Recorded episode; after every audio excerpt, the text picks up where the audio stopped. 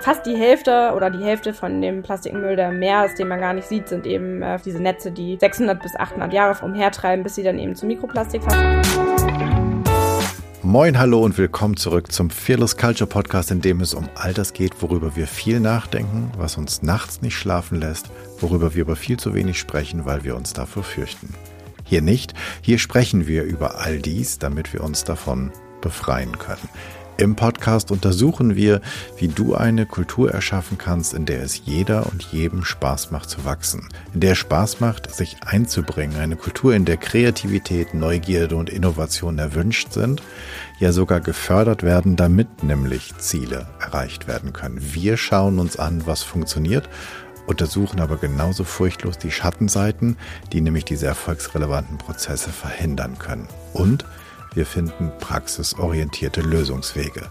Im Podcast unterhalte ich mich mit Menschen, die sich bereits auf den Weg gemacht haben, die näher hinsehen, die genauer hinhören, die die richtigen Fragen stellen oder vielleicht sogar schon Antworten gefunden haben. Heute habe ich als Gästin Madeleine Hohenthal. Sie ist die Gründerin und Geschäftsführerin von BraceNet.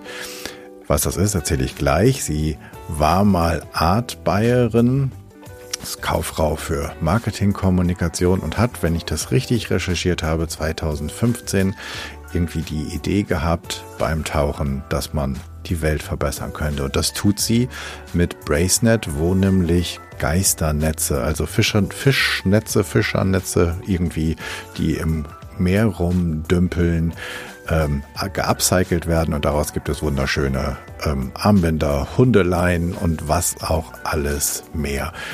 Ähm, und was genau Madeleine bei Bracenet macht und was Bracenet macht und wie sie es machen, das ist das Spannende.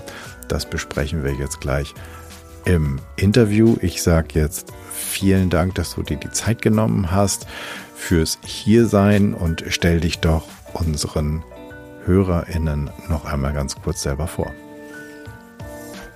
Moin. schön, dass ich, schön, dass ich da sein darf und dass du dir die Zeit nimmst, mit mir zu sprechen. Ähm, ja, ich bin Madeleine von Hohenthal. Ähm, ich bin Mitbegründerin von Bracenet. Ich habe das zusammen mit meinem Mann gegründet. 2015 hatten wir die Idee, ähm, kommen vom Problem, ähm, sind am Strand von Tansania und Sansibar ähm, unterwegs gewesen und haben ähm, unter Wasser diese riesenlangen Netze gesehen in all ihrer Farbenpracht, also wirklich in allen Farben, die man sich so vorstellen kann, in lila, in blau, in grün und dann wirklich kilometerlang unter Wasser und kein Ende gefunden haben und ähm, mit hunderten toten Tieren drin und wir uns gefragt haben, warum diese Netze eigentlich da sind und ähm, das sah schon so aus, als ob die nicht erst seit gestern da waren. Haben dann den Austausch mit den Einheimischen ähm, gesucht, die uns gesagt haben, dass es ein massives Problem dort vor Ort ist und die selber kaum noch ähm, Nahrung finden, also kaum noch selber fischen können mit ihren kleinen Booten, weil fast kein Fisch mehr da ist, weil der in den großen Netzen hängen bleibt. Und dann haben wir uns überlegt, ähm, denen irgendwie zu helfen und hatten dann im Urlaub äh, Kopfkino und haben ähm, immer weiter rumgesponnen und darüber nachgedacht, was wir irgendwie machen können, um denen zu helfen und ähm, hatten uns dann einfach mal ein Netz an den Arm gehalten und dann war so, das ist kein Brace, äh, das ist kein Bracelet, das ist ein Bracenet. Save the Seas Wear Net. Und dann hatten wir irgendwie einen Namen und einen Claim, wussten aber gar nicht, wo die Reise hingeht. Also es war nie die ähm, Intention dahinter, eine Firma daraus werden zu lassen ähm, und schon gar nicht das, was es jetzt heute ist, sondern eigentlich eher ein ja, Pro Pro Projekt, was Locals äh, vor Ort hilft. Und der Gedanke war aber so nachhaltig in dem Fall, dass er uns nicht mehr losgelassen hat und hat uns dann die drei Wochen immer weiter Kopfkino darüber haben lassen und ähm, uns dann letztendlich auch Netze mit nach Hause nehmen lassen ähm, im Flugzeug, in unseren Rucksäcken. Und unsere Sachen haben wir alle verschenkt dort vor Ort, die wir nicht mehr brauchten. Und ähm, ja, und hatten dann in unserem Wohnzimmer ein Knäuel Netze liegen und wussten aber erstmal gar nicht, was machen wir denn jetzt damit überhaupt, weil wir einfach ähm, ja einen sehr aufwendigen Job hatten, sehr zeitintensiven, den wir aber auch sehr, sehr gerne gemacht haben. Ähm, hat sie eben kurz schon mal gesagt.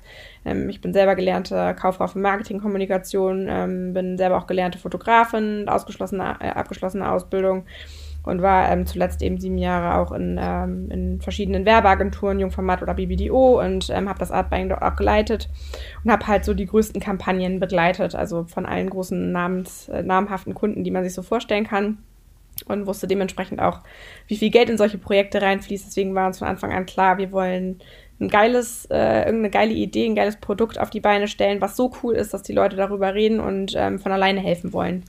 Und das haben wir dann auch gemacht. Äh, wir haben dann nebenberuflich immer ähm, abends uns den Kopf zerbrochen, was wir machen können, um ähm, vor Ort zu helfen und auch nach PartnerInnen gesucht, die sich vielleicht in dem Bereich auch schon so ein bisschen auskennen. Und da gab es äh, erschreckenderweise sehr wenig. Mhm. Und ähm, ja, und dann haben wir angefangen zu recherchieren, wie die Bescheuerten, bis ähm, wir irgendwie einen Plan hatten, was es dann irgendwie werden kann, ähm, aber eben auch immer noch ohne die Absicht, dass daraus irgendwann ein, ein Unternehmen wird ähm, und auch schon gar nicht so, wie es jetzt ist. Also wir haben sehr viel mehr erreicht, ähm, als wir uns jemals hätten gedacht. Also das, ähm, das vorwegzunehmen, bevor wir tiefer einsteigen. Okay, dann finde ich ja noch spannender die Frage, was für dich denn eine Fearless Culture ist. Wie hast du, hast du das mal erlebt? Ähm, hast du eine Fantasie zumindest davon? Kennst du das äh, irgendwoher? Wie würdest du das für dich übersetzen?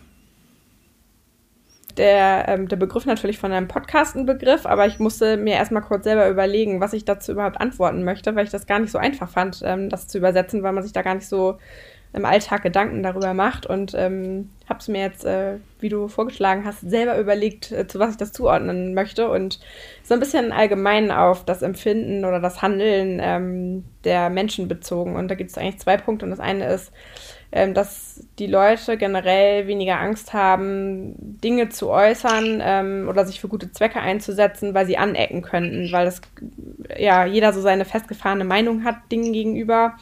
Ähm, wo es mir sehr, sehr häufig begegnet, ist natürlich in Zusammenarbeit mit InfluencerInnen. Ähm, wir machen sehr, sehr wenig mit InfluencerInnen zusammen, aber wenn mal jemand sich bei uns meldet und sagt, ich finde euch geil, ich möchte euch irgendwie supporten, dann kommt man da mal in Kontakt und dann merkt man erstmal, wie schwierig das ist, ähm, da sich auch für Themen zu positionieren und die auszusprechen, die ähm, entweder natürlich politischer Natur sind, aber auch im Thema Nachhaltigkeitsbereich ähm, zu sagen, ich ähm, finde es blöd, Plastik zu konsumieren oder ich möchte jetzt ab jetzt einen Monat vegan essen und dann ähm, sieht irgendjemand aber, ähm, dann sieht irgendjemand in deiner Story, wie du ähm, ein Bier trinkst äh, zum Beispiel ähm, oder ähm, wie du ähm, generell aus einer Packung äh, oder aus einer Dose mit äh, Tupperware ein Brot nimmst und schon bist du auf, der, auf dem Radar von Leuten und ja, wirst dafür angegangen sozusagen und kannst dich gar nicht für eine Sache am Einzelnen zu positionieren. Deswegen ist für mich vieles Culture, dass man sich aussprechen kann, auch als, Posi als Person, äh, die in der Öffentlichkeit steht, ohne direkt ähm, angegangen zu werden für das, was man vertritt und eben nicht dieses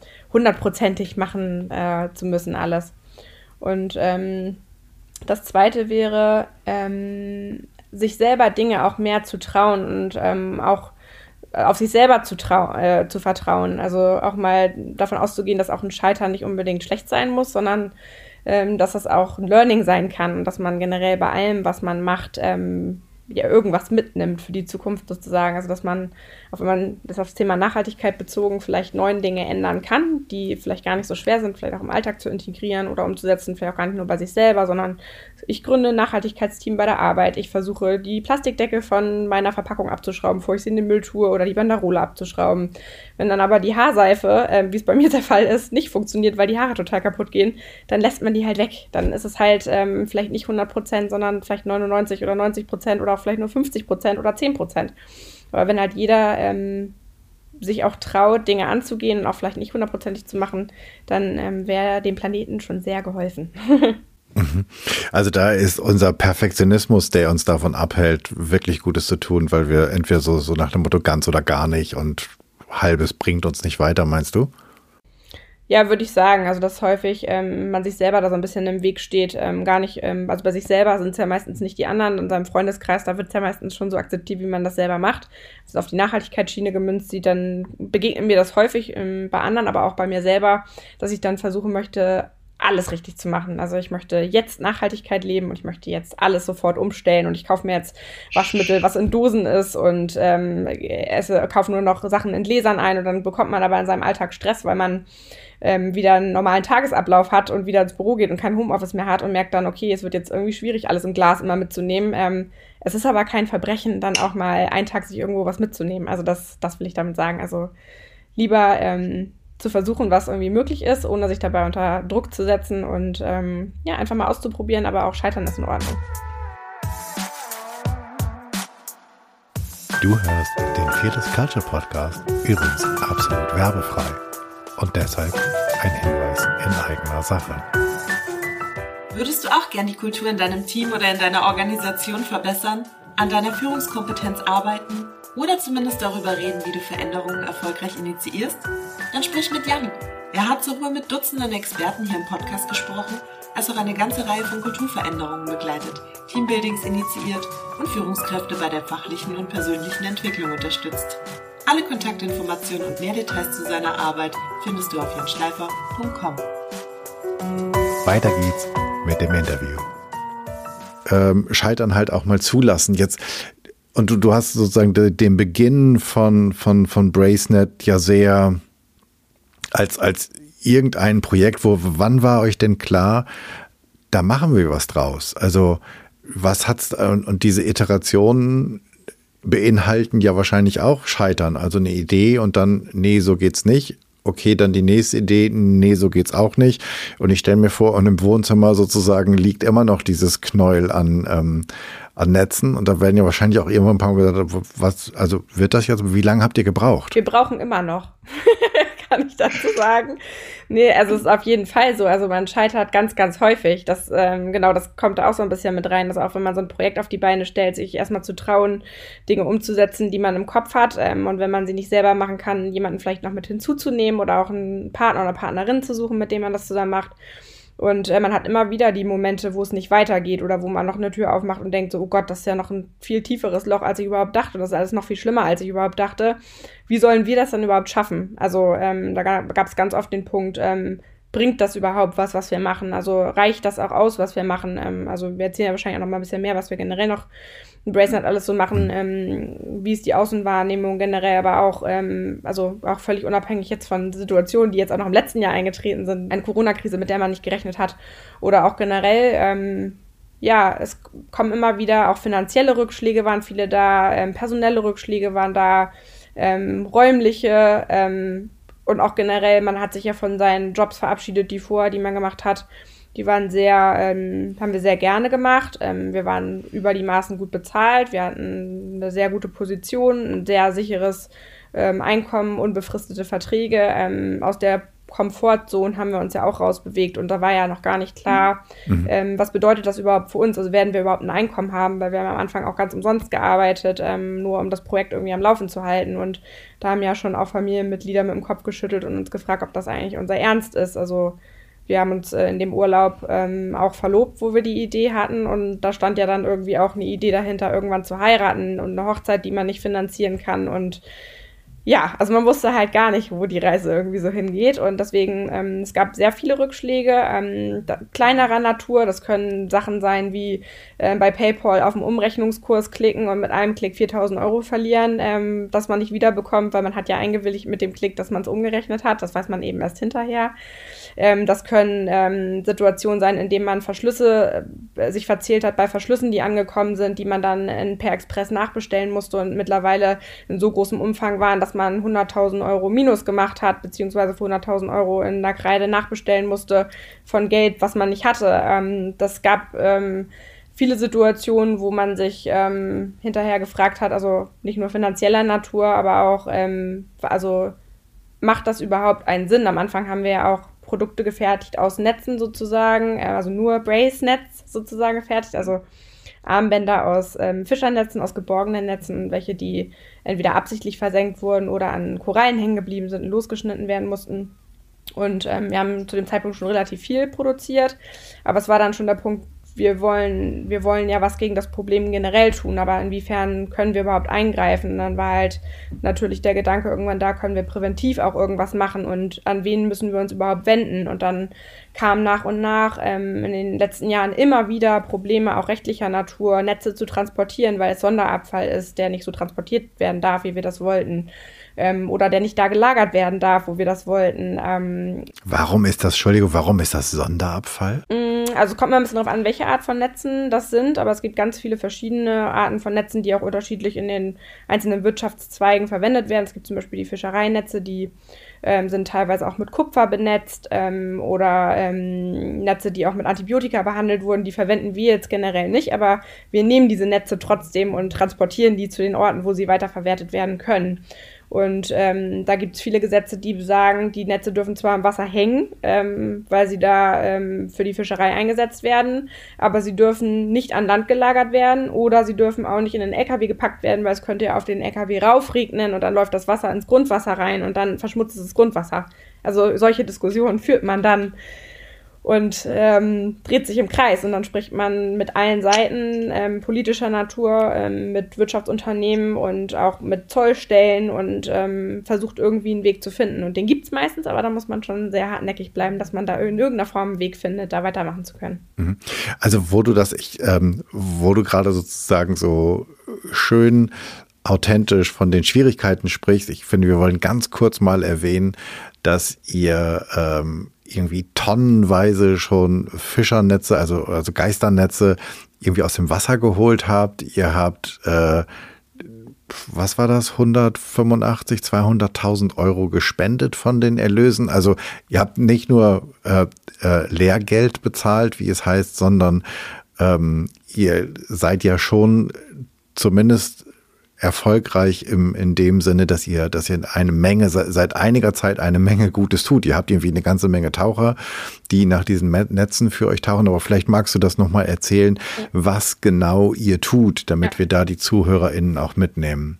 Ja, ich ähm, erzähle noch mal ein bisschen mehr zu dem Konstrukt. Also ähm, nachdem wir dann die Idee hatten, haben wir so ein halbes Jahr recherchiert und geguckt, wen gibt's schon, der in dem Bereich tätig ist. Und ähm, da gab es eben super wenig überhaupt online irgendwo zu finden. Wir haben auch mit anderen NGOs gesprochen, gefragt, was machen die mit den Netzen, falls sie mal welche finden. Ähm, und keiner hatte in irgendeiner Form eine Lösung. Und dann sind wir im Februar 2016 ähm, auf Healthy Seas gestoßen. Das ist eine niederländische NGO und hatten uns mit der getroffen und ähm, die waren, haben uns empfangen mit einem Haufen Netze auf den Tischen und ähm, das waren exakt die Netze, die wir auch in unserem einen Prototypen, den wir dann final irgendwann hatten, ähm, verwendet haben ähm, und äh, sagten wir, auf sowas wie euch haben wir gewartet. Die Netze liegen hier bei uns rum, wir wissen nicht, was wir damit machen sollen und ähm, ihr habt eine Idee, was man daraus machen kann und das ist, für uns fühlt sich das gerade an, wieder anfangen.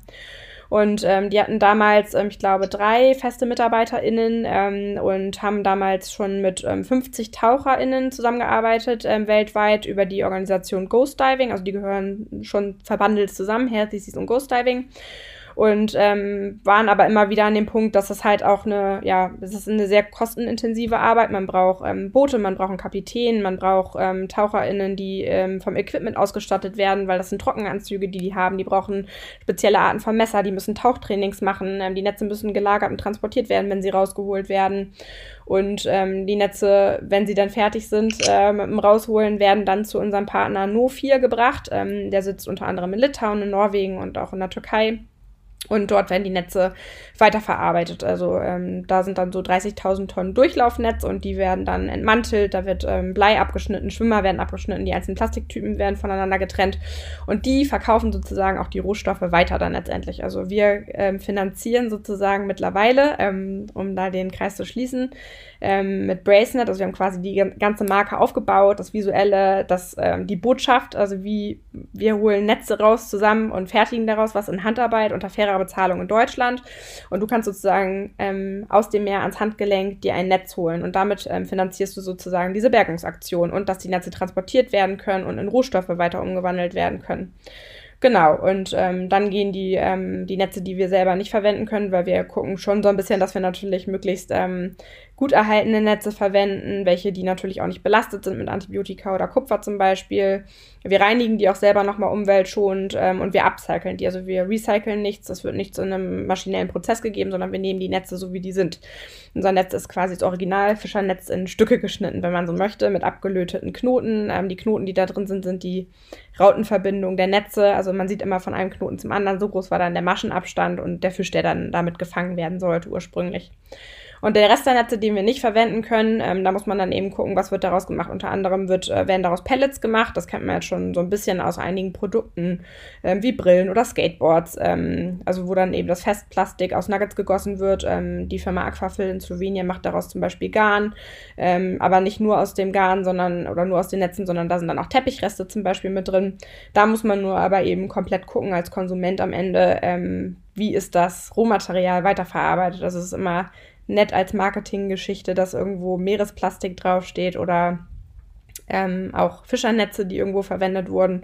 Aber was wird damit gemacht? Also kaufe ich eine Handyhülle, in der Meeresplastik, ähm, was immer so schön umschrieben ist, also Meeresplastik sind 200 verschiedene Plastiksorten, die mit Sand vermengt sind, die keine Maschine auseinanderfummeln kann, aber es gibt durchaus schon Produkte, wo eben auch Netz drin ist aber wird es dann zum Beispiel auch wieder mit anderen Plastiksorten vermischt, um einen Weichmacher drin zu haben, damit es eben eine flexible Handyhülle ist, die man dann auf einen Kompost äh, schmeißen kann, ähm, weil kein Erdöl drin ist, sondern dann noch Avocado oder Maisstärke oder sowas. Ähm, das funktioniert natürlich nur im Marketing, wenn die Leute nicht informiert sind, aber mittlerweile weiß der Konsument oder wissen viele Leute, weil sie sich einfach auch informieren, dass ähm, das natürlich trotzdem im Endeffekt ein Plastik ist, was ähm, Plastikgemisch ist häufig, ähm, was man gar nicht wieder zurück recyceln kann und man damit eben ein neues Produkt geschaffen hat, was eben äh, ja auch kein Recycling-System momentan hat, um das wieder in seine Bestandteile zurückzusetzen. Deswegen haben wir uns entschieden, eben den konventionellen Weg zu gehen und das Produkt einfach nur abzucyceln. Dann haben wir auch keine weiteren Stellen dazwischen, können selber entscheiden, wie wir das Material weiterverwenden und auch damit flexibel arbeiten.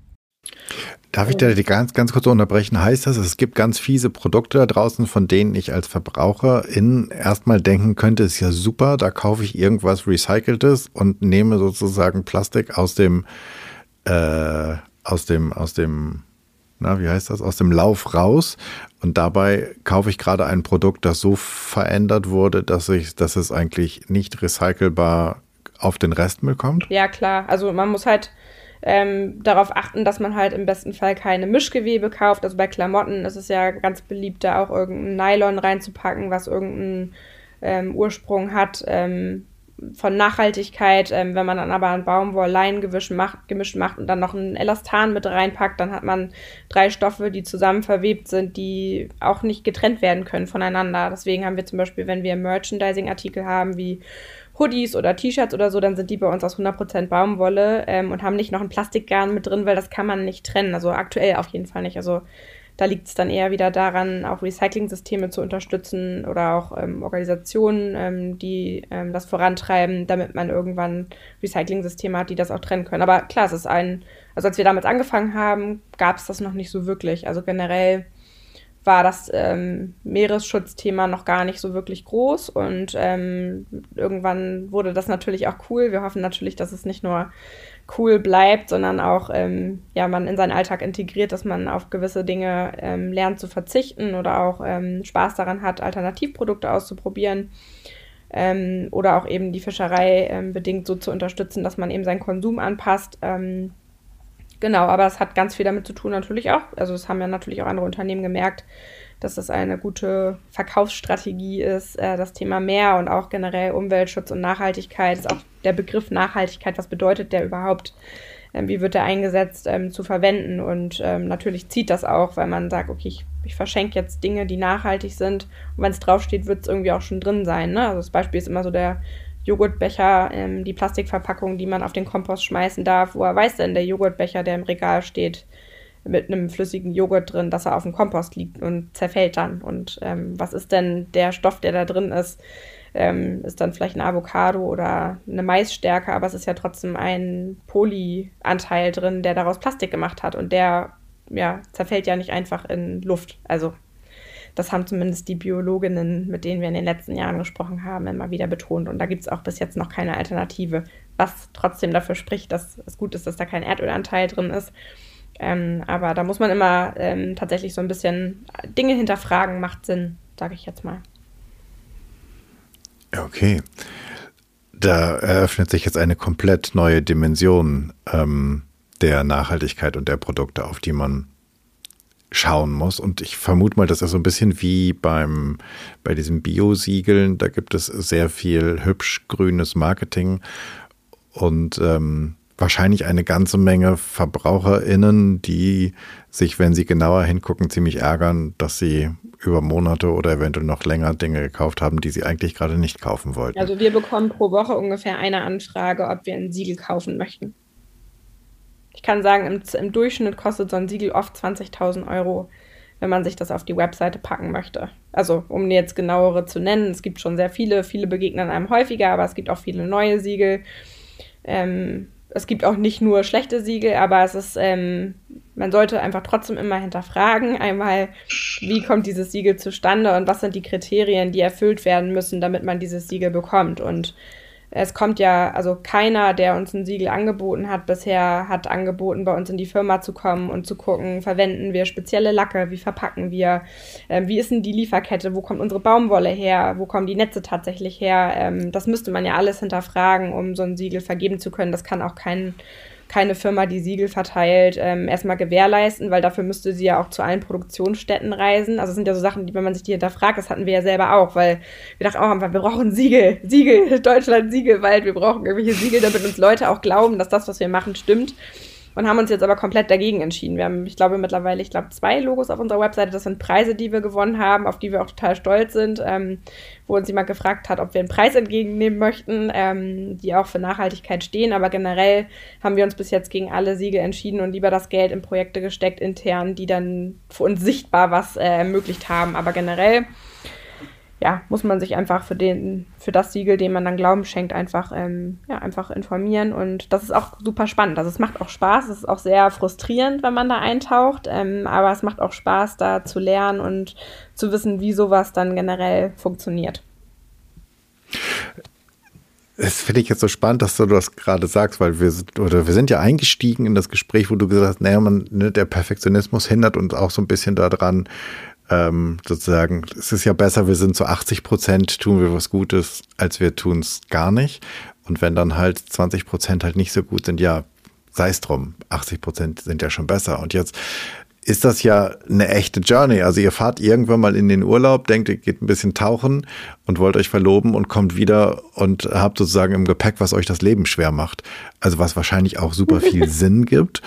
Ähm, aber das klingt ja schon danach, als wenn es echt super viel Arbeit in ein komplett neues Feld ist, weil ihr ja beide nicht aus dem Bereich kamt, oder? Ja, ja, total. Also ähm, mittlerweile werden wir auch, also ich würde sagen, mittlerweile ist 40 Prozent von der Arbeit, die wir machen, nicht mehr fertigen und verkaufen und Marketing, was wir halt so auch können und transparent sein und darüber berichten, was wir alles so machen, sondern 40 Prozent sind mittlerweile auch Präventivmaßnahmen, die wir begleiten und ähm, eben auch Firmen dabei begleiten, nachhaltiger zu werden mit den Informationen, die wir jetzt in den letzten sechs Jahren gesammelt haben, mit anderen Firmen, mit denen wir vernetzen, äh, wo wir bei Netz sind, äh, bei Dingen, die wir selber nicht leisten können oder uns auch Ideen auszudenken und den Firmen zu helfen, ähm, Marketing zu betreiben mit Nachhaltigkeit, also im Sinne von tu Gutes und sprich darüber, aber tu eben auch wirklich Gutes, also dass es wirklich auch nachvollziehbar und einen roten Faden hat, noch ein geschlossener Kreis ist.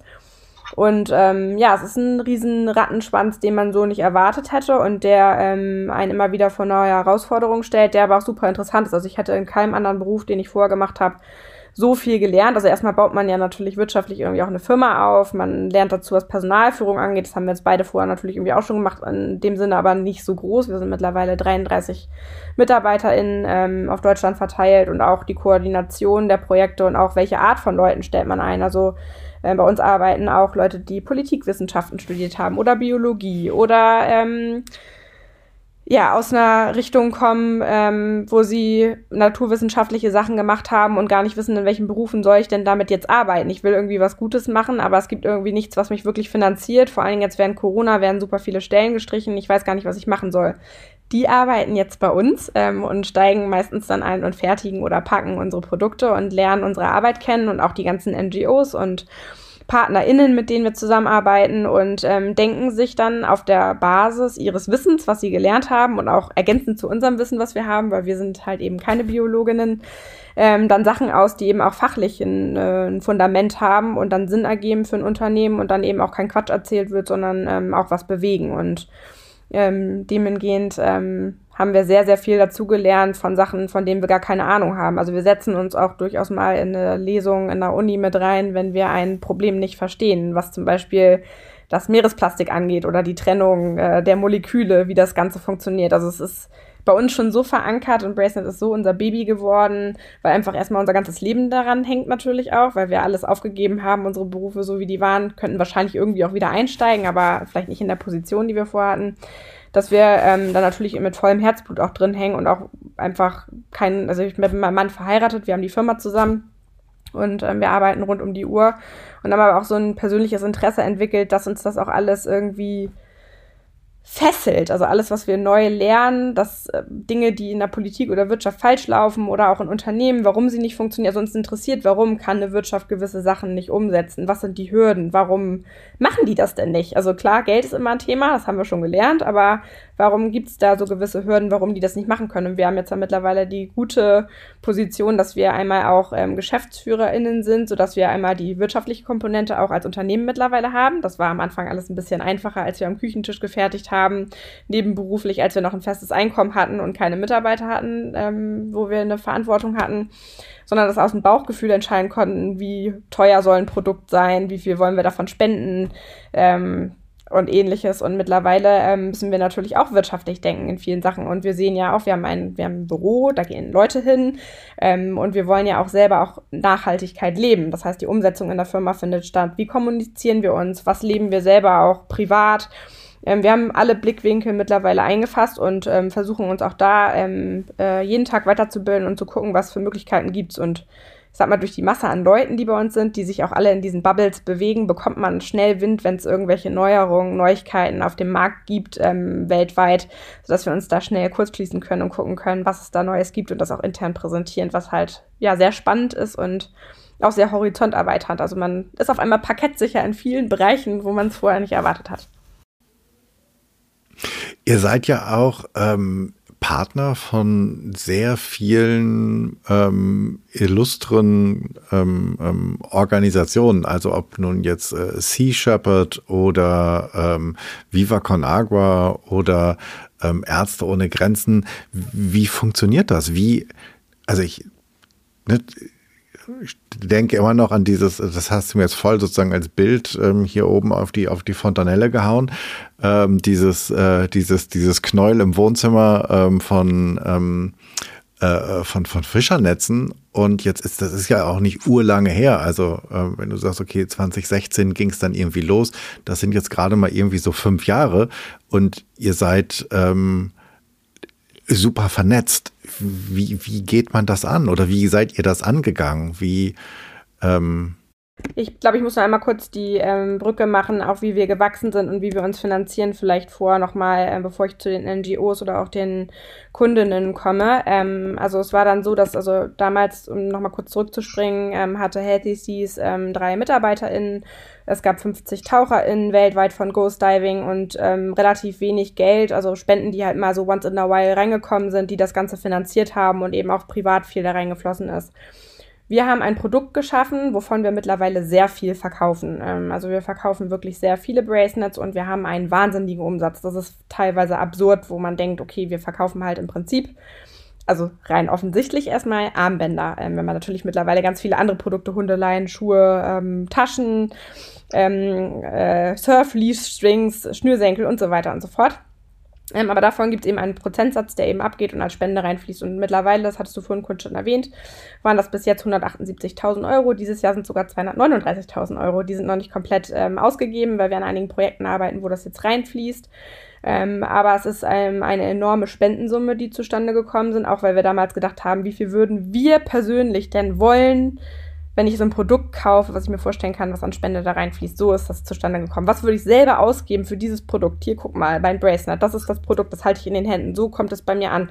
Was würde ich selber als Person dafür ausgeben? So haben wir unseren Preis kreiert. War im Nachhinein ein bisschen doof, ist ein bisschen blauäugig gewesen, hat noch einigermaßen gut geklappt, aber hatte natürlich null wirtschaftlichen Gedanken dahinter. Ähm, wenn man unter deutschen und fairen Bedingungen produziert mit Leuten, die eigentlich Biologiestudium und Politikwissenschaften studiert haben, ähm, in Handarbeit in Hamburg, Hamburg, dann ähm, bleibt da nachher nicht mehr so viel von übrig, kann ich sagen, auf jeden Fall, vor allen Dingen, wenn die Spenden und Steuern dann runter sind.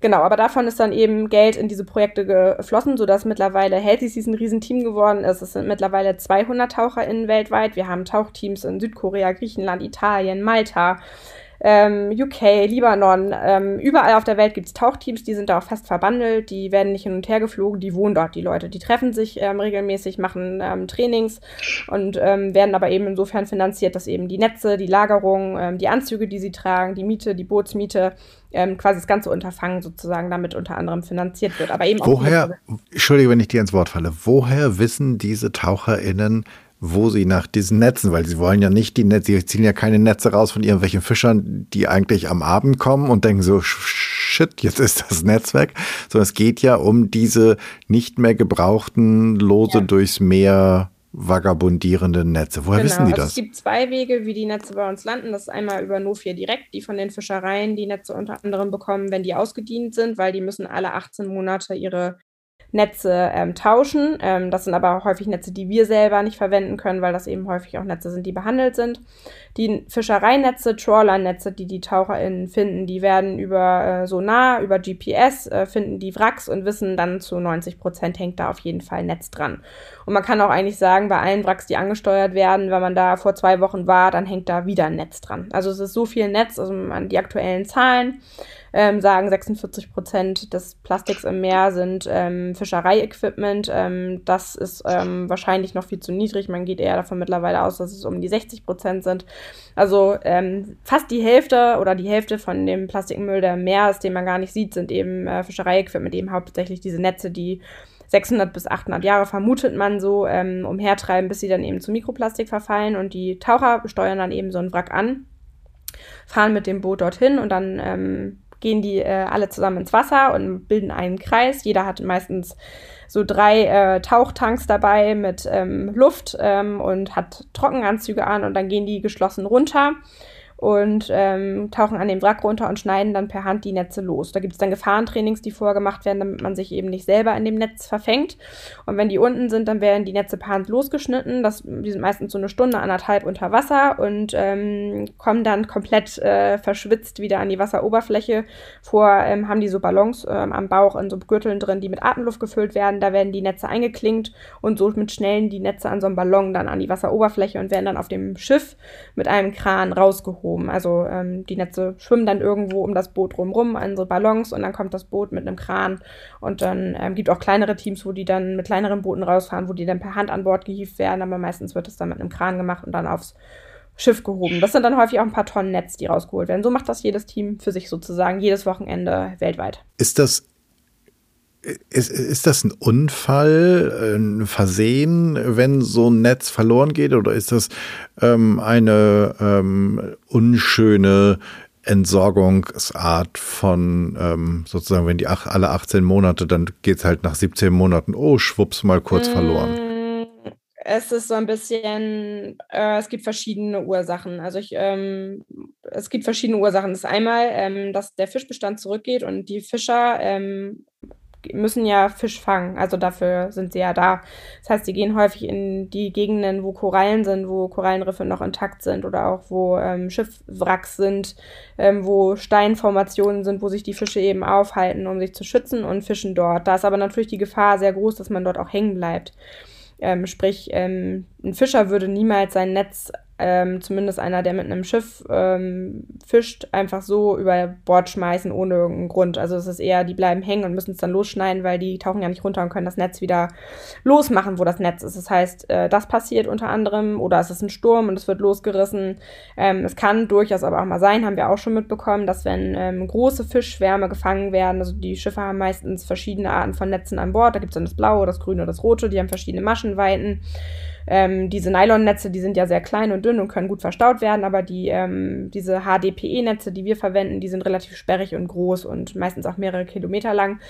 Und wenn man dann da ähm, schon relativ erfolgreich war mit dem Fischen und noch ein bisschen mehr Platz an Bord braucht, dann kommt das durchaus auch mal vor, dass da auch ein Netz über Bord gelassen wird, weil im Zweifel ähm, kostet so ein Netz schon mal eine halbe Million oder auch eine Million Euro oder auch noch mehr. Aber der Fisch, der gefangen wird, ist im Zweifel manchmal auch noch mehr wert als das, ähm, Netz selber. Und ähm, bei den Fischereien ist so nochmal ein anderes Verhalten. Wenn jetzt so Gesetze erhoben werden, wie alle 18 Monate müssen die Netze ähm, kontrolliert werden und ausgetauscht werden oder ähm, sie dürfen die Netze auch selber nicht mehr transportieren, sie dürfen die Netze auch nicht mehr bei sich auf dem Hof lagern. Man darf sie aber auch von Nofir nicht mehr abholen lassen. Aber ich muss, es kommt jemand vorbei, kontrolliert, ähm, dass ich alle 18 Monate die Reißfestigkeit von meinen Fischreusen kontrollieren lasse und ich muss es austauschen. Was macht man denn damit? Da möchte ich jetzt nicht sagen, dass es nicht passiert, dass dann auch mal ein Netz abgeschnitten wird und dann raustreibt. Also das gibt es dann durchaus auch, aber das kann man nicht pauschalisieren. Aber auch das ähm, ist eine Möglichkeit, wie die Netze im, im, Wasser landen, klar. Oder auch wenn Netze ausgedient haben, die wow. sind kaputt. Ähm, was macht man dann damit? Bisher war der Weg, dass die in die Müllverbrennung gegangen sind. Ähm, und jetzt gibt es eben so tolle Organisationen wie auch Nofia, die, die eben die Rohstoffe weiterverarbeiten, die eben dann mit den Fischereien Kontakt aufnehmen und sagen, hallo, ähm, hier sind wir oder auch wir, äh, Bracenet. Bei uns gibt es auf der Seite sowas wie ähm, äh, beim, äh, unsere Seite, wir schimpfen uns selber immer Netquarter, aber es gibt quasi so ein ähm, Formular, was man ausfüllen kann, wenn man Netze auch gefunden hat, ähm, die fotografieren kann und uns quasi eine Info geben kann, ob wir die selber weiterverwenden können, ähm, auch als Fischerei. Und ähm, da gibt es dann verschiedene Möglichkeiten, dass man eben sagt, wir nehmen die Netze, bringen sie doch nicht zum, äh, zur Verbrennung oder zum Abfall, das kostet euch erstmal Geld, ist un unbequem vielleicht auch, sondern wir nehmen die, es gab auch schon Pfandsysteme, die wir entwickelt haben, dass wir sogar gesagt haben, ihr bekommt sogar Geld dafür, dass ihr die Netze ähm, abgebt, damit sie eben nicht mehr irgendwo auf dem Landfill landen eventuell. Und da gibt es jetzt eben verschiedenste ähm, Ansätze, dass man da eben guckt, dass die Netze irgendwie zu uns oder zu Nofi in dem Fall kommen. Und dafür stehen wir mittlerweile auch, weshalb, ähm, um die Brücke nochmal zu den NGOs zu bekommen, ähm, viele uns mittlerweile auch anschreiben und sagen, wir haben hier Netze gefunden, wir machen auch Bergung. Ähm, oder wir ähm, tauchen und sehen unter Wasser häufig Netze, was machen wir damit? Ähm, habt ihr eine Idee? Und dann versuchen wir das immer in die Wege zu leiten, dass entweder wir die direkt verwenden können, das passiert eben häufig, wie jetzt auch eben mit Sea Shepherd unter anderem oder mit Robert Mark Lehmann ähm, oder mit dem WWF. Die melden sich dann bei uns und sagen, wir haben ja gerade heute vom WWF wieder eine Nachricht bekommen, wir haben hier einen ganzen LKW voller ähm, Netze, könnt ihr davon welche gebrauchen oder habt ihr eine Idee, was wir damit machen können? Und ähm, dann versuchen wir dafür eine Lösung zu finden, damit sie eben nicht verbrannt werden müssen oder auf den, auf den Müll müssen. Und ähm, bezahlen auch den Transport zu Nofir, weil der Transport, den muss ja auch immer wieder irgendjemanden und äh, jemand übernehmen, bevor die Netze dann wieder auch auseinander enttängelt werden und getrennt werden von den einzelnen Materialien, damit man auch die einzelnen Wertstoffe, die da dranhängen, wieder weiterverwenden kann. Aber das ist nicht so easy. Also das, ähm, vor allen Dingen, wenn da so ein ganzer Klumpen rauskommt, der komplett bewachsen ist und ähm, so komplett vertüdelt ist, ähm, muss man immer gucken, was kann man dann davon äh, wirklich noch verwenden. Und ähm, das dauert im Zweifel manchmal Tage, dieses äh, Knäuel auseinander zu wuseln, bis man davon dann einige Teile wow, verwenden kann. Ich würde uns nochmal ansetzen äh, zu, äh, zu, den NGOs und Kundinnen. Ähm, da hattest du ja vorhin äh, bei der Ursprungsfrage, bevor ich jetzt soweit ausgeholt habe, gefragt. Ähm, bei den NGOs, ähm, da kamen dann halt immer mehr Leute auf uns zu, die nach Netzen gefragt haben, beziehungsweise gesagt haben, wir haben hier welche, wir wissen nicht, was wir damit machen sollen, aber auch ähm, hatten wir die glückliche oder haben wir die glückliche Position, dass viele Leute auf uns zukommen, weil wir eher unpolitisch wirken. Also wir sind, wir haben keine Ellenbogengesellschaft, weil wir, wir sammeln selber keine Spenden. Also wir haben dann nicht das Problem jetzt zu Weihnachten, dass wir von allen Spenden einsammeln müssen, ähm, damit wir irgendwie existieren können, sondern wir haben Produkte, die wir verkaufen, ähm, womit wir uns und die Spenden finanziert werden, was äh, ein sehr großer Luxus und auch ähm, sehr toll für uns ist, weil wir somit selber entscheiden können, mit wem wir zusammenarbeiten. In unserer Idealvorstellung, in unserer idealen Welt arbeiten alle NGOs miteinander, weil das ganze Gewissen geballt ist, ähm, man die ganzen Erfahrungen gemacht hat, ähm, ja, was man besser machen kann und man eben ja gemeinsam einfach sehr viel stärker ist. Und deswegen ähm, haben wir uns von Anfang an gesagt, wenn wir uns committen, auch mit Healthy Seas und Ghost Diving, machen wir das nur, wenn wir auch selber entscheiden können, ob wir mit NGOs oder auch mit Kundinnen zusammenarbeiten oder auch nicht zusammenarbeiten wenn wir das für richtig achten. Und wir hinterfragen das ganz, ganz doll mit welchen Kundinnen ähm, wir zusammenarbeiten, ähm, ob das, was wir mit denen tun, auch wirklich nachhaltig ist. Das können auch durchaus mal Kundinnen sein, die im ersten Moment gar nicht nachhaltig wirken. Das kann mal ein Automobilhersteller sein, das kann aber auch eine Airline sein, die wir beraten und betreuen, ähm, wo wir am Anfang uns sehr viel Gedanken gemacht haben, ob wir überhaupt uns mit denen verbandeln in irgendeiner Form. Manchmal kommunizieren wir das groß, manchmal auch eher nicht, aber es kommt dann immer ähm, darauf an, was machen wir mit dem. Und das kann ja auch ganz viel im Hintergrund sein. Also die haben ja auch ein Unternehmen, eine Firma, eine Kantine, ähm, Plastik, was sie bei sich intern verwenden, was vielleicht mit dem Produkt bei einem Flugzeug zum Beispiel, mit dem Flieger selber an sich nichts zu tun hat. Und der wird dann trotzdem fliegen. Aber man kann in dem Unternehmen trotzdem ganz, ganz viel machen, was äh, dazu führt, dass es sehr viel nachhaltiger ist. Und meistens wollen die Leute das auch und ähm, wissen aber einfach nicht, wie sie es machen sollen. Und da versuchen wir eben dann auch beratend ähm, tätig zu sein und die Leute zu vernetzen, wenn wir eben nicht mehr selber weiter wissen, wie wir es machen sollen. Genau. Sag mal, und wie, was kommt jetzt am Ende sozusagen, aber die Netze werden ja nicht weniger. Also ne, das Blödste, also ich meine, auf der einen Seite wäre es natürlich toll, wenn ihr irgendwann sozusagen jeder ein oder zwei von diesen Armbändern um hätte. Ähm, aber vielleicht brauche ich dann kein drittes mehr. Also, aber die, die, Netze wachsen ja nach. Also die wachsen nicht nach, sondern werden nachgemacht. Also arbeitet ihr an der ja. Lösung auch oder auf der Seite ja, auch genau. an Lösung? Also äh, im Moment ist es so, dass jede Kundin äh, oder jeder Kunde bei uns 2,3 Bracelets hat, also sogar noch mehr am Handgelenk trägt oder sie verschenkt, was ganz cool ist. Ähm, also meistens eins für sich selber hat und dann zwei weitere verschenkt. Ähm, aber gibt auch so Hardcore-Fans, die sammeln und ähm, so 50, 60 Stück mittlerweile haben. Und es ist so, dass man natürlich, genau das war dann irgendwie der Punkt, also wir verkaufen ähm, Produkte aus dem Netz, das heißt, wir nehmen das Netz und verarbeiten davon sehr, sehr viel zu Produkten mittlerweile, nicht nur zu Armbändern, weil nur das wäre natürlich nicht so viel Netz, was wir verarbeiten würden, sondern auch größere Produkte sind auch Taschen, die komplett aus Netz bestehen mittlerweile, damit wir möglichst viel Netz erstmal verarbeiten. Das ist das eine. Ähm, dann äh, generieren wir Spenden, womit wir ähm, nicht nur Healthy Seas und Ghost Diving mittlerweile finanzieren, um eben die Netze rauszuholen, weil das Wichtigste ist, erstmal die Netze auch rauszuholen, aber eben parallel auch zu gucken, dass gar nicht mehr so viele Netze reinkommen. Das heißt, man spricht mit Fischereien. Mit Healthy Seas zusammen haben wir eine Fischereischule gegründet in Griechenland, ähm, in Alea, die ähm, Fischern nachhaltiges Fischen beibringen. Also eher ein bisschen mehr back to the roots, dass man eben guckt, ähm, dass die Fischer wissen, wie sie mit den Netzen umgehen, wenn sie Netze verlieren, dass sie sie melden, ähm, dass an Alternativmethoden von den Netzen, an Tracking-Systemen gearbeitet wird. Da hat der WWF zum Beispiel auch gerade eine, ähm, eine App rausgebracht oder arbeitet da gerade dran. Ähm, da gibt es verschiedene Systeme und Ansätze. Wir arbeiten auch viel mit Universitäten zusammen, Leute, die gerade ihre Masterthese schreiben, ähm, die sich Gedanken darüber machen, was für Möglichkeiten sie haben und sind da einfach sehr eng im Austausch mit Leuten, die daran arbeiten können, ähm, weil wir können ja nicht alles machen, also alle, alle Seiten ähm, komplett beleuchten und ähm, außer finanzieren nicht komplett noch ganz viele andere Firmen aufmachen, die einzelne ähm, Segmente betreuen sozusagen, sondern wir holen uns dann die Leute dazu, die wirklich was verändern können in den einzelnen Bereichen und ähm, versuchen dann eben mit der Expertise, die wir mittlerweile haben und den finanziellen Mitteln, die zu unterstützen. Und das können dann eben auch andere NGOs sein, wie zum Beispiel eine äh, Sea Shepherd-Organisation, die ähm, diverse Kampagnen in verschiedenen Meeren fährt und auch ähm, große Trawler davon abhält, äh, illegale Fischerei zu betreiben. Ähm, wo ähm, dann unter anderem auch 30 bis 40 Prozent des Fischs in unseren Tiefkühlregalen zum Beispiel landet, ähm, unter anderem. Oder dass eben ja, ähm, illegale. Äh was? Du sagst 30 bis 40 Prozent dessen, was in unserer Tiefkühle ist, ist aus illegaler Fischerei? Äh, das haben wir jetzt gerade gelernt durch eine Zusammenarbeit mit Sea Shepherd. Genau, ähm, das wird vermutet, weil ähm, viel Fisch wird illegal gefischt. Ähm, da sind wir auch wieder bei den Siegeln. Ähm, wer mag, kann da mal in unsere aktuelle Podcast-Folge von Ocean Crime reinhören. Ähm, die haben wir mit Sea Shepherd nämlich gemacht.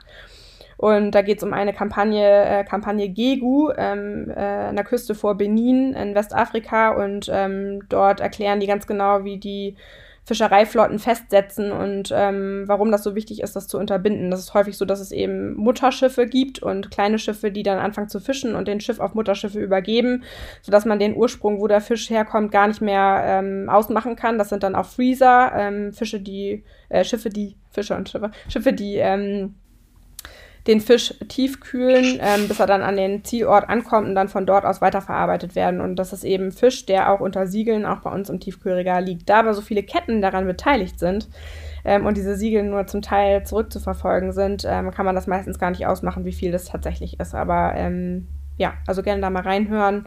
Es ist ähm, ein sehr, sehr großes Problem. Ähm, da gibt es noch ganz viele andere Themen, die da reinspielen. Da kann ich morgen noch erzählen, dass es äh, unter anderem auch Sklaverei, wie die Leute an Bord behandelt werden, die die Schiffe nicht verlassen können und ähm, unter ganz ähm, schlechten Bedingungen dort auch arbeiten, weil sie eben dort arbeiten müssen, weil sie keine andere Option haben. Also da gibt es ähm, ja sehr viele krasse Themen, in die man da ähm, eintaucht, jetzt auch bei uns äh, in, in, unserem täglichen, in unserem Alltag. Mhm. Also auch wenn man mit Kundinnen an einem Tisch sitzt, deswegen ist unser Podcast zum Beispiel entstanden, dann werden uns solche Kriminalfälle im Prinzip am Tisch erzählt. Wir sitzen mit denen zusammen und die lassen in einem Nebensatz fallen, ähm, was eigentlich so bei uns vor der Haustür passiert an Kriminalfällen, ähm, was unseren Konsum angeht, was ähm, generell ähm, ja unseren Alltag angeht, was die Politik angeht oder auch ähm, ja, Fisch, den wir essen generell oder auch wie mit Menschen an, an Bord umgegangen wird, was unseren Konsum betrifft. Ähm, was teilweise einfach wirklich sehr, sehr erschreckend ist, dass es halt überall auch für Regeln gibt, aber die von niemandem eingehalten werden und das halt teilweise wissentlich. Also es ist sehr erschreckend auf jeden Fall. Also ich kann auch nur euren Blog empfehlen. Ich habe da ja auch ein bisschen drumherum gestöbert und fand das super spannend, wie bunt die Themenvielfalt bei euch ist. Und ich habe auch so ein bisschen den Eindruck gehabt, dass ihr neben ähm, Modeaccessoires irgendwie zu so einer Aufklärplattform immer mehr werdet. Ähm, da macht man sich doch aber bestimmt, oder macht ihr euch doch bestimmt nicht nur Freunde mit, oder? Gott sei Dank tatsächlich schon. Also es hat sich bis jetzt noch keiner beschwert, waren wir selber erstaunt. Ähm, aber es ist äh, tatsächlich so, dass ich bis jetzt ähm, ecken wir sehr wenig an. Das ist auch so ein bisschen zu dem ähm, zu der Fearless Culture am Anfang gemeint, dass wir wir treten ja als Unternehmen auf und nicht als Privatperson. Also man sieht mal mich oder mal Benjamin, aber ähm, generell sind wir ein Team, was dahinter steht. Und wir haben von Anfang an sehr darauf geachtet, dass wir sehr transparent ähm, damit umgehen, was wir mit unseren Spenden machen, wie wir unser Geld verdienen, wie viel bei uns rein und raus geht und ähm, vor allen Dingen auch, was ähm, ja, wie wir generell arbeiten, welche Projekte wir unterstützen und wo wir dahinter stehen und ähm, darüber auch zu sprechen. Und deswegen gibt es jetzt auch mittlerweile diesen Blog, ähm, um zu zeigen, was wir alles noch so machen, weil wir haben ganz viel unterm Radar gemacht. Wir haben unser Weekly Meeting, wo wir dann erzählt haben, was alles die Woche passiert ist. Und man erzählte eine Stunde im Redefluss und kam überhaupt nicht zum Punkt und dachte sich, Wahnsinn, das ist schon wieder die ganze Woche so viel passiert und keiner kriegt davon irgendwie Wind, weil wir nur abarbeiten, abarbeiten, versuchen allen zu helfen und Projekte auf die Beine zu stellen.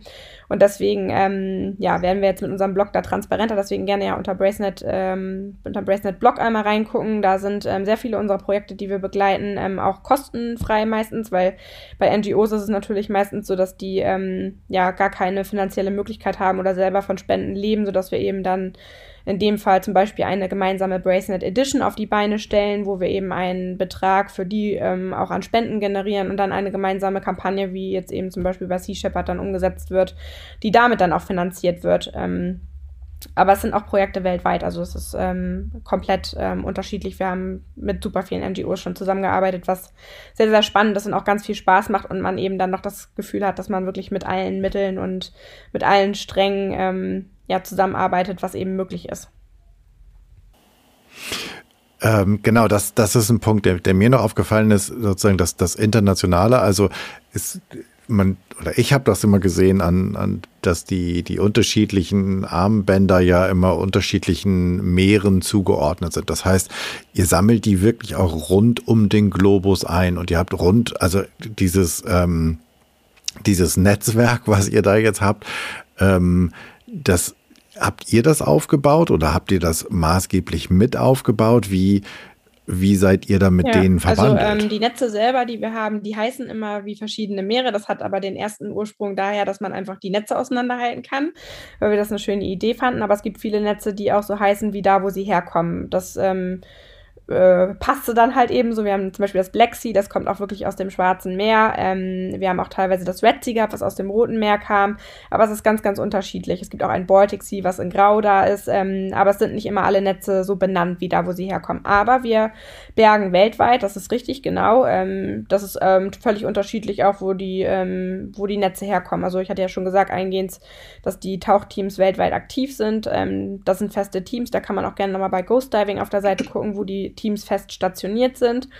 Und ähm, aber auch darüber hinaus gibt es mittlerweile super viele Projekte, die wir unterstützen. Wir haben zum Beispiel In the Same Boat in Norwegen, die haben sich auf die Fahne geschrieben als NGO, dass sie die komplette Nordseeküste, äh, Nordseeküste, die komplette Norwegenküste äh, bis 2050 reinigen wollen. Und ähm, auch die brauchen ähm, Spenden und Unterstützung. Und mit denen macht man dann zum Beispiel auch ähm, aus den Netzen, die sie bergen, eine gemeinsame Aktion, dann auf deren Projekt aufmerksam, generiert damit eine Spende für die und finanziert die dann eben damit. Ähm, das kann, das ist so das Einfachste, was man erstmal machen kann, weil das Produkt äh, ist ja schon mal da und das lässt sich für uns super easy um, äh, umsetzen. Aber darüber hinaus gibt es halt auch ganz viele andere Sachen, die wir noch machen. Ähm, ein Beispiel kann zum Beispiel auch sein, wenn man jetzt mal auf die Kundenrichtung gehen will. Ähm, dass wir mit ähm, Werder Bremen ähm, zum Beispiel ein Netz hatten, das haben wir Adriatic Sea hieß das, das war grün-weiß und da kam Werder Bremen auf uns zu und sagte, ähm, das passt doch total zu uns, das ist doch unsere Farbe. Und ähm, wir daraus dann eben ähm, ein Projekt gemacht haben und die verkaufen jetzt einmal das Werder Bremen Bracelet, machen auf uns aufmerksam. Wir haben mit denen den Fanshop umgestellt, das heißt, es gibt ähm, statt einem Plastikkonfetti und ähm, Plastikservierten oder ähnlichem ähm, Produkte, die dagegen, äh, dagegen ersetzt wurden. Wir sind zusammen mit denen durch den Fanshop gelaufen, haben geguckt, was gibt es für Alternativen, ähm, wen können wir denen vielleicht auch empfehlen, was Produkte angeht, die auch aus den stofflichen Sachen sind, mit denen sie sich zusammentun können. Und dann gibt es ähm, gemeinsame Nachhaltigkeitsspieltage, die man auf die Beine stellt, jetzt auch unter anderem mit St. Pauli zum Beispiel gerade. Ähm, also das können ganz unterschiedliche Sachen sein, die gar nicht auch nur was mit dem Netz zu tun haben. Oder wir haben ähm, mit Kangaroos ähm, einen handgefertigten Sneaker in Deutschland gemacht, der komplett in Deutschland ähm, gefertigt wurde per Hand.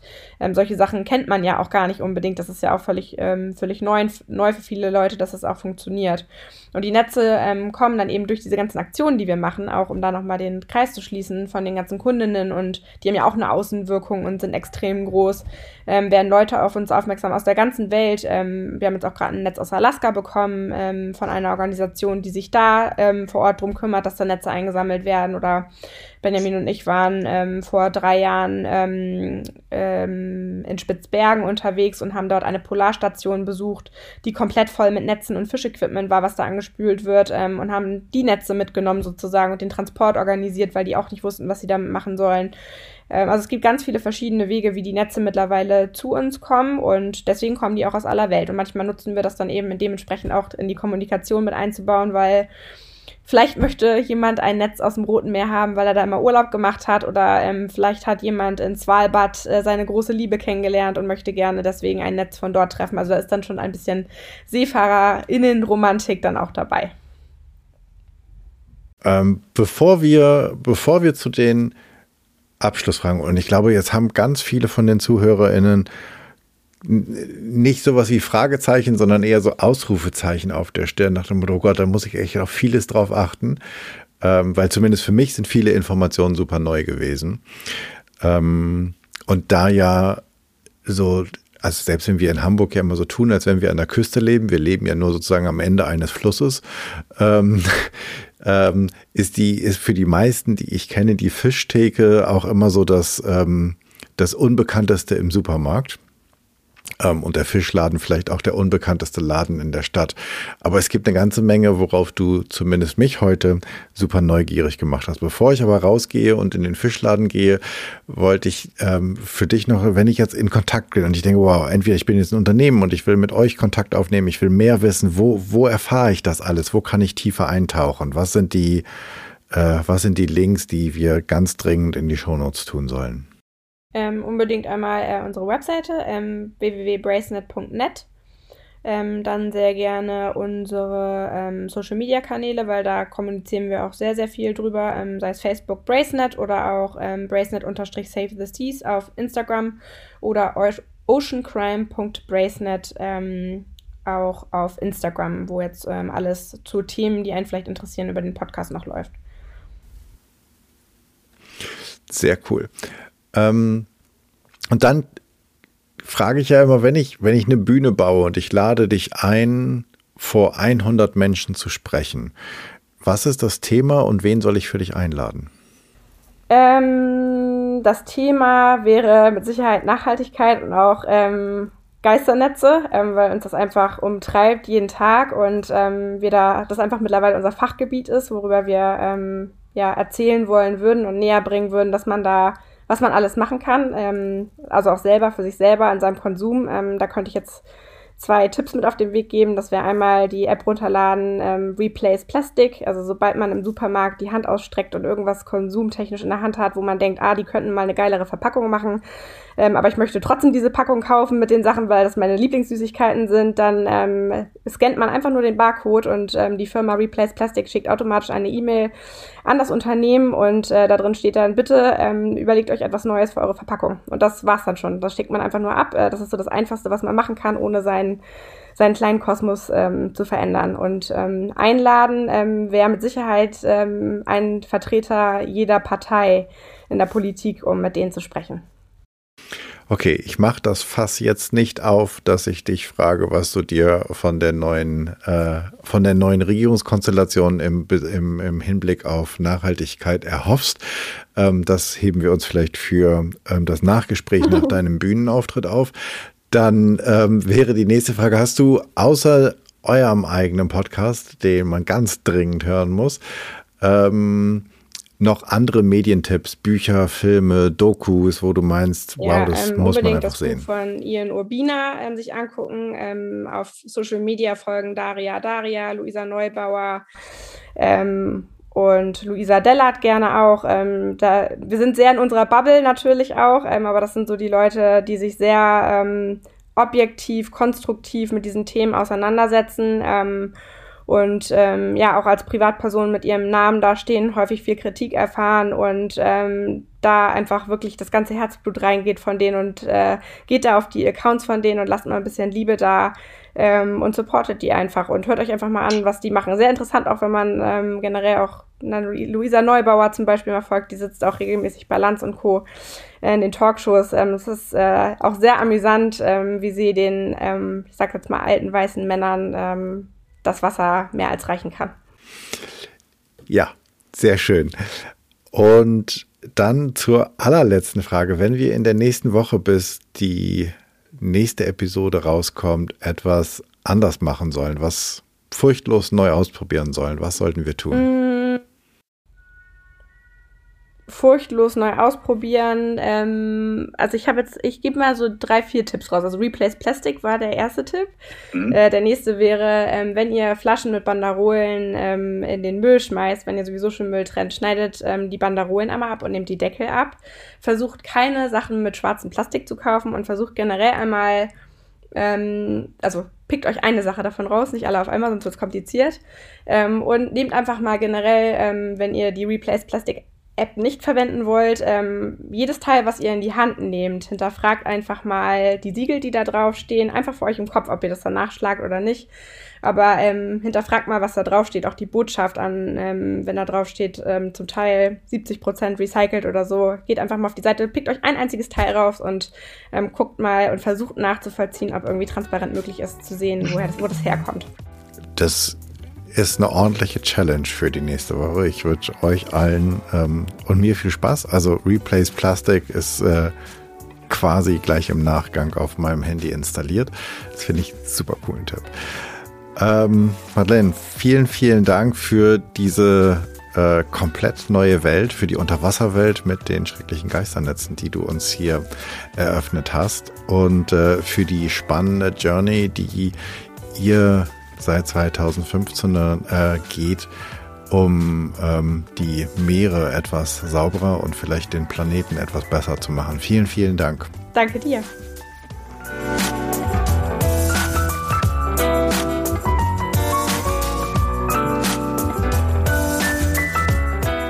Das war's. Ich danke dir fürs Zuhören. Ich hoffe, es hat dir gefallen, es hat dich neugierig gemacht und dich vielleicht inspiriert, einmal etwas tiefer über das Thema Nachhaltigkeit nachzudenken.